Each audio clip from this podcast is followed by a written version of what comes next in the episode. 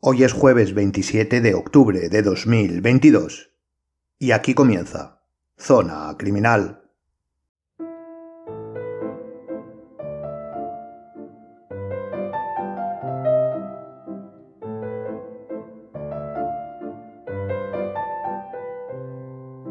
Teniendo en cuenta que en el título y la ilustración del podcast, desde que comenzamos la serie de Asesinos por el Mundo, hacemos constar el país del que vamos a hablar, pues poca expectación podemos crear respecto a la localización de hoy. Ya sabe que hablaremos de Suiza. Pero lo que probablemente no sepa es que el asesino del que vamos a hablar guarda ciertas características que nos espera. Y es que cuando disertamos sobre asesinos y sobre todo sobre asesinos seriales, Normalmente, aunque crea lo contrario, es muy posible que a nivel global, de concepción holística, presente prejuicios culturales. Me explico. Si escuchamos, hablando de localizaciones, el concepto crimen organizado, lo más normal es que nos vengan a la cabeza ciertos países. Si incluso especificamos un tipo y mencionamos la mafia, lo más probable es que incluso concretemos más el país que nos venga a la mente, la maravillosa Italia. Lo mismo pasa con cualquier concepto. Nuestro cerebro buscará siempre una respuesta y cuando no la tenga por conocimiento, la obtendrá por prejuicio, y esto debemos evitarlo. Ya sabe, datos objetivos en busca del empirismo. Pero no nos desviemos.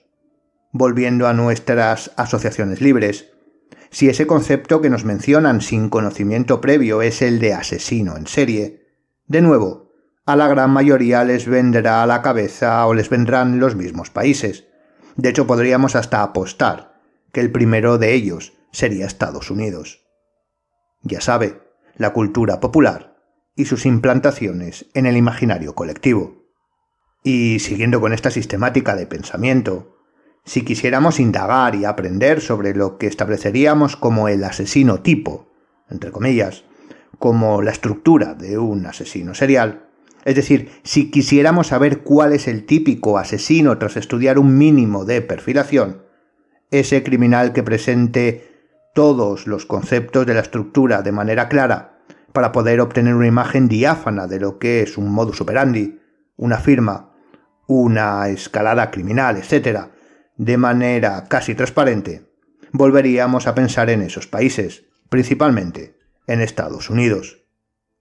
Pocos serán los que piensen que ese asesino serial, ese sujeto que presentaba de manera clara todas las variables, de manera absoluta, casi sin matices, que puede considerarse el ejemplo más nítido de los conceptos que definen un criminal serial, estuvo activo en los últimos 40 años en uno de los países más seguros del mundo, Suiza. Probablemente uno de los sujetos con los que mejor se delimita la estructura serial de un criminal es el que hoy vamos a ver. Como ya sabemos y repetimos hasta la extenuación, los conceptos no son ortodoxos, herméticos y repartidos en la conducta, carácter y hechos criminales eh, de manera proporcional, porque si no, todo sería muy fácil. Hay que sistematizar el caos, ese es el camino hacia la verdad criminológica. Pero obviamente aquel que quiera enseñar algo, sea lo que sea, siempre busca en un primer momento el hacerlo de manera clara, sin distorsiones de ningún tipo para después, una vez aprendido el concepto, eh, digamos de manera pura, comenzar a estudiar todas las variables e ítems que lo componen. Esto se ve muy bien en el aprendizaje de la medicina. En un primer momento los estudiantes se preparan, se preparan sobre plano, con libros, mapas, antes eh, diapositivas, ahora incluso imágenes 3D, sobre los órganos eh, que componen nuestro cuerpo. Después estudian de la misma manera cada órgano y se van y van especializando el conocimiento. A continuación, comienzan las prácticas y ahí ya empieza la mayor complicación. Y cuando pasan a hacerlo, a practicar de una manera real, con pacientes vivos, la cosa cambia sustancialmente. El paso de los libros a la práctica tiene variables que, aunque obviamente se conocen y se contemplan, hacen que haya lo que podíamos denominar aristas en su aplicación. Para operar un órgano, por ejemplo, debemos abrir el cuerpo.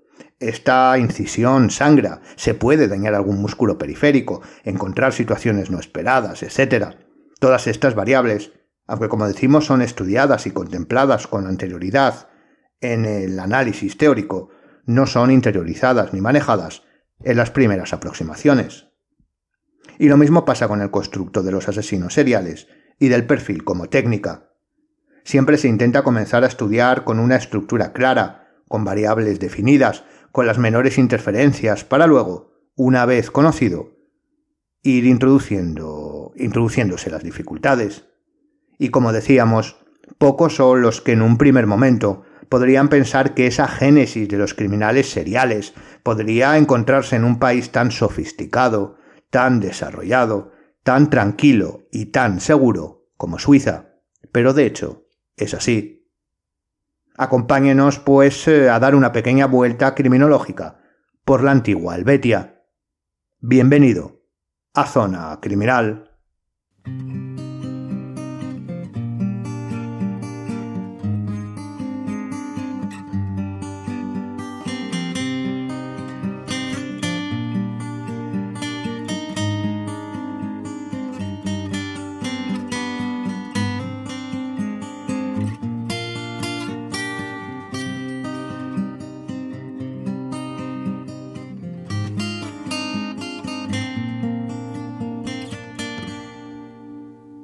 El asesino serial suizo del que hoy hablamos es eh, Werner Ferrari, y como decimos, su perfil es el típico y sobre todo el tópico de la perfilación criminal. Ese perfil que se da cuando hablamos de criminales seriales, que identificamos con la psicopatía, sin saber muy bien qué significa ni uno ni otro, pero que queda claramente reflejado en las series o películas para que todo sea bien entendido y la trama quede bien cerrada no tiene prácticamente problemas en su concepción como estructura, y los conceptos estudiados están claros y definidos. Es una rara avis, porque ya sabemos que cuando hablamos de conductas y sobre todo criminales, las ya mencionadas aristas a priori están a la orden del día, pero para introducirse y comprender esa estructura, sin duda, es lo óptimo. Eso no es, eh, como decimos, lo curioso. Lo llamativo es que se dé en un país que, creo, nadie duda, destaca por todo lo contrario a lo que contemplaríamos como un contexto favorable al desarrollo para un asesino en serie. Pensando siempre en términos típicos, porque es necesario un contexto determinado. Cuidado, en términos generales hablamos. De hecho, esta pregunta se la puede hacer a lo, largo del recorrido de las fases de su vida, porque de manera también típica, el tránsito de sus hechos los haremos de manera lineal y longitudinal, comenzando por su infancia, la del asesino. Así que ya tendría aquí la primera duda. ¿Es la infancia tan vital en el desarrollo de un criminal serial? Werner Ferrari nació en 1946. Su madre tenía 18 años cuando le dio a luz. Su infancia, hasta los 12, estuvo marcada por vivir en diferentes centros de acogida. En 1958, su madre volvió a casarse y Werner volvió con ella. Pero esta, al igual que había hecho físicamente durante toda su vida, caracterizó su relación por una falta total de empatía y cariño hacia su hijo. Según pasaba el tiempo, el pequeño Ferrari, cuyo apellido era el de su madre, pues no conocía a su padre, comenzaba a dar signos preocupantes de problemas que podrían derivar en algún trastorno. En efecto, fue evaluado y diagnosticado de personalidad esquizoide. Werner no tenía ni necesidad ni hacía el más mínimo amago por relacionarse socialmente. No participaba en ninguna actividad de grupo, ni familiar, y claro está, no contaba con ningún amigo. Algunos ya achacaron esta situación a la relación madre-hijo. Hago aquí un pequeño inciso porque, como ve, estoy desarrollando y otorgando datos sin detenerme en ellos.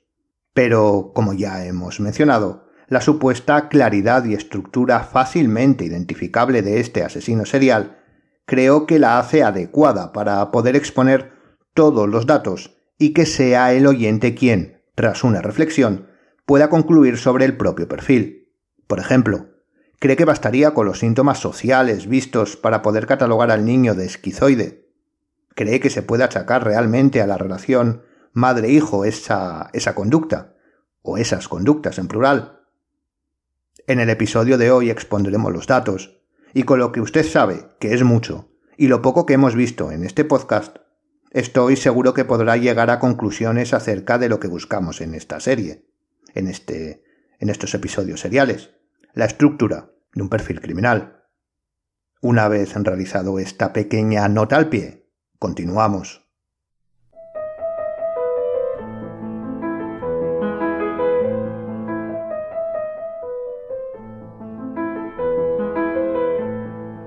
Después de este diagnóstico, Werner volvió a los centros de acogida durante tres años más, hasta cumplir los 16, cuando de nuevo la historia se repite y vuelve a vivir con su madre.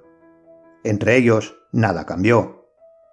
En esta vuelta los delitos comenzarán a surgir, y los primeros, fíjese qué típicos, serán los incendios intencionados y el robo.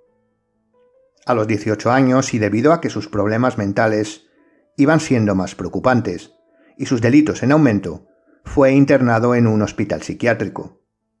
Allí uno de los profesionales, un psiquiatra que lo evaluó, avisó por sus informes de la detección de un riesgo elevado por parte de Werner, recuerde ya adulto, de tendencia a la pedofilia que podría derivar por sus rasgos, por sus rasgos entre los que incluía algunos psicopáticos, a la pederastia. Pese a todo, esto no fue tenido en cuenta, algo que desgraciadamente puede pasar, y dos años más tarde, estamos ya en 1967, fue dado de alta. Durante casi cuatro años no conocemos delito alguno de Werner. Estuvo trabajando como reponedor. Aquí de nuevo dejo a la reflexión si realmente piensa que, que su vida delictiva paró, o que por el contrario probablemente cometió delitos como los ya mencionados, robos e incendios, y alguno más, ya sabe, la escalada criminal. Pero los datos nos hacen situarnos en el 71, como decimos, cuatro años adelante.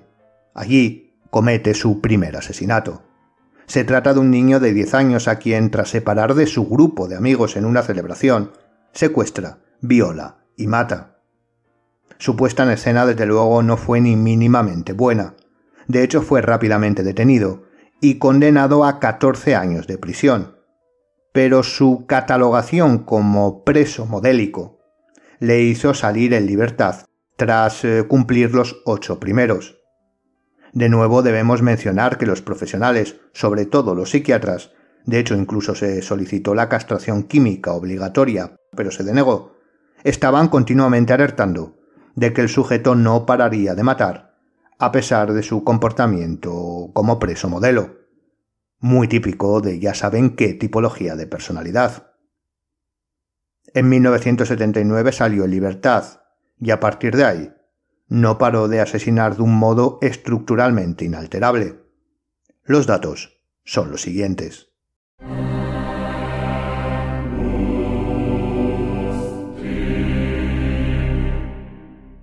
Cometió cuatro asesinatos entre 1983 y 1989 en el primero, en el 83, su víctima fue un niño de 10 años. En 1985, otro niño de 7. En el 87, de nuevo un niño de 10 años. Y en 1989, una niña de 9.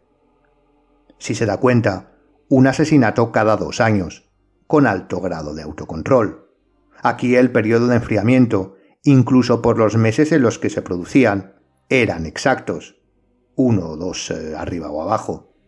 Esto ya, esta exactitud da que pensar. En cuanto a la victimología, ya ve, niños y niña de entre 7 y 10 años, y su modus operandi era siempre calcado, siguiendo un esquema macro de secuestro, violación y asesinato. En cuanto al secuestro, lo hacía siempre o bien en las fiestas de los lugares, o cuando los niños, recordemos que estamos en la segura Suiza, iban al colegio atravesando lugares poco vigilados, sobre todo bosques. Respecto a la violencia solía utilizar ramas de árbol que solían encontrarse en los cuerpos de las víctimas. Y respecto al asesinato, a la conducta de dar muerte, para ser más exactos, era por estrangulación. Cada acción fue repetida en un patrón casi cíclico. En este caso, el contexto hizo que cometiera un error, ya que fue él mismo el que llamó a la policía porque en 1989 el cadáver de otra niña de 12 años fue encontrada en similares circunstancias y el propio Werner se puso en contacto con la institución policial para advertirles que él no había cometido ese crimen. Obviamente a la policía esto le alertó, teniendo en cuenta sus antecedentes y se personaron en su domicilio. De hecho, fue detenido y tras el proceso de interrogatorio, confesó los cuatro crímenes que hemos citado, pero no el quinto, por el que llamó.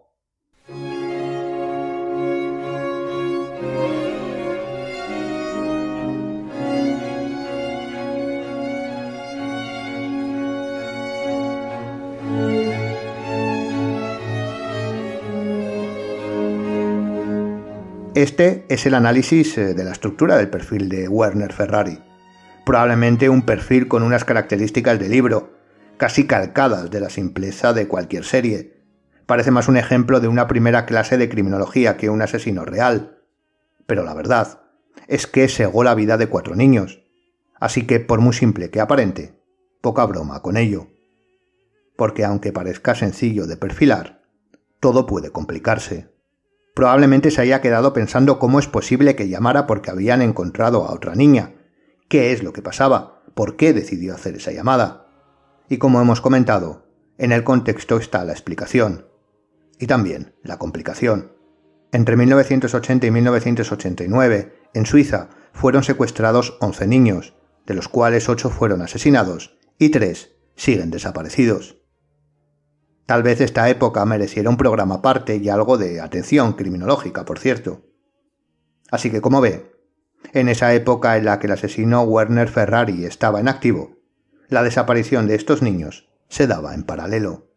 El porqué de la llamada fue debido a que el padre de la víctima, de esta última víctima que comentamos, vio como su hija de camino al colegio, saliendo de casa, fue interceptada por un individuo.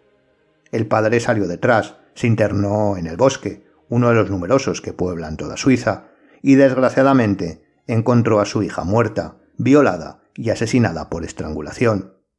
Algunos indicios muy circunstanciales, como la posible violación ayudándose de objetos, de los mismos eh, que utilizaba Werner Ferrari, y la ya mencionada estrangulación, así como la descripción del padre que pudo ver algunos rasgos cuando se dio cuenta del secuestro, hicieron pensar en Werner. De hecho, por eso fue detenido cuando él mismo llamó a la policía para decir que no tenía nada que ver. Aún así, y tras confesar los otros cuatro asesinatos y negar este último, fue también por él condenado en 1995 a cadena perpetua. Pero en el año 2002, un periodista llamado Peter Holstein llevó a cabo una investigación casi perfecta que consiguió aportar pruebas, como el análisis de ADN de un vello púbico encontrado en la escena del hecho, y el cotejo odontológico de una mordida que presentaba la víctima, que descartaban la acción de Werner. De hecho, su investigación llegó hasta un sospechoso, un hombre que ya había fallecido, que efectivamente tenía rasgos antropométricos parecidos a los de Werner, de ahí la descripción del padre, y que coincidía su ADN y su estudio odontológico con el analizado en la investigación del periodista. Esto dio lugar a la revisión del caso sobre el asesinato de esta víctima por parte de Werner Ferrari y concluyó con su absolución. Aún así, Ferrari cumpliría la cadena perpetua por sus cuatro víctimas. Todo esto nos debe llevar a una reflexión, bueno, a una principal al menos, y es la necesidad de estudiar de manera pormenorizada cualquier constructo, en este caso cualquier perfil, creamos que tenga la dificultad que tenga ya ve como una investigación de una tipología casi casi delineada con tiralíneas, de fácil comprensión, sin modificaciones ni variables extrañas a priori, por un simple contexto que, por otro lado, es complicado que se dé en el propio entorno, en un país como Suiza, pero que se da, hace que lo que creíamos fácil devenga no solo complicado respecto al perfil, sino al discernimiento de las conductas y, por ende, a la totalidad de la investigación. Por lo tanto, como siempre, mantengamos una capacidad analítica objetiva, sin evaluar facilidades y, dificultades, porque esta no sería sino más que un, e, esto no sería más que un error de juicio, siempre. Por lo tanto, ya sabe, repetimos, aplique siempre el conocimiento de manera objetiva, para alcanzar el empirismo. Bien, pues una vez expuesto este monográfico que creo tiene muchos aspectos sobre los que reflexionar, de manera conjunta y alguno más que cada uno debe pensar como criminólogo para sí mismo, vamos ya con el crimitorial de esta semana en el que recomendamos una serie que sin duda puede ser una buena elección para tiempos de ocio.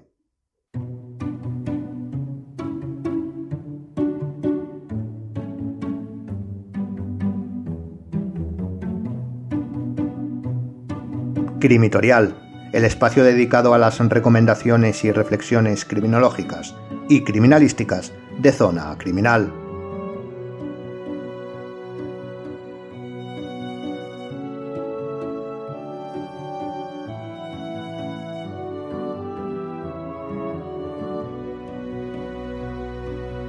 Pues hoy traemos al Crimitorial una serie de detectives recientemente estrenada en la plataforma de Netflix.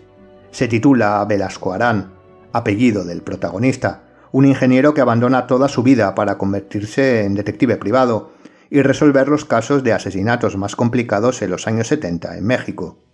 Como decimos, se trata de una serie, estrenada este año, hace unas semanas, mexicana, dirigida sus capítulos por Ernesto Contreras, Hiromi Kamata y Gonzalo Amat.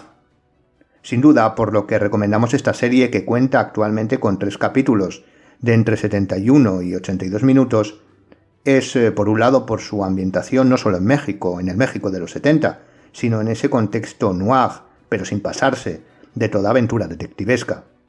Además de unos actores de gran nivel y tramas entretenidas. En el primer capítulo, y solo vamos a adelantar esto, cuando, para no hacer spoiler, cuando el protagonista comienza su nueva vida como detective, aparece un kit procedente de un curso postal para formarse como detective privado, lo cual hizo que sin duda pensáramos en esa formación de antaño y de esa tipología que se daba en varios países, incluido España, y que tal vez el más conocido internacionalmente fuera el, el de Argentina. En la serie se puede ver cómo evoluciona el protagonista como profesional, por supuesto desde la ficción y la diversión, y nos eh, delinea a esos detectives que se movían entre lo clásico y lo moderno, al fin y al cabo, reflejo de su tiempo. Otros pensamientos que me surgieron tras estar viendo la serie fueron, en primer lugar, la posibilidad de investigar, tanto los años 70 como actualmente, delitos como los asesinatos. Ya sabe que, por ejemplo, en España los detectives privados no pueden investigar delitos perseguibles de oficio. No así en otros países, que sí pueden hacerlo a instancia de parte, y la verdad es que no sabemos si en México, como decimos en aquellos años o actualmente, es posible. Y en segundo lugar, la manera de devenir detective, si es necesaria una formación eh, como, como, aquí, universitaria en España, si no lo es, eh, pero sí obviamente recomendable, etc. La verdad es que con el contexto de esta divertida serie que recomendamos para momentos de ocio, podría abrirse el debate o la exposición de cómo son o cuáles son los requisitos, servicios y desempeños de los detectives eh, privados en los diferentes países, pues cambian o pueden cambiar, y mucho, de uno a otro. Así que si lo desea, puede dejarnos eh, cómo debe hacerse en su país para poder ejercer como detective privado, cuáles son los servicios más demandados, si pueden investigar cualquier acción o tienen restringidos sus ámbitos, etc., mencionándolo en la descripción. Así sin duda, todos aprenderíamos. Y por supuesto, si le apetece en su tiempo libre, no olvide la serie Velasco Arán. Y hasta aquí el programa de hoy. Dejamos la bibliografía utilizada para elaborar el tema y la referencia de la serie en la descripción. Le animamos como siempre a seguirnos en el Instagram del podcast y en las redes sociales del Instituto Europeo de Ciencias Forenses y Seguridad, desde donde elaboramos y grabamos el programa. Gracias por escucharme y hasta la siguiente Zona Criminal.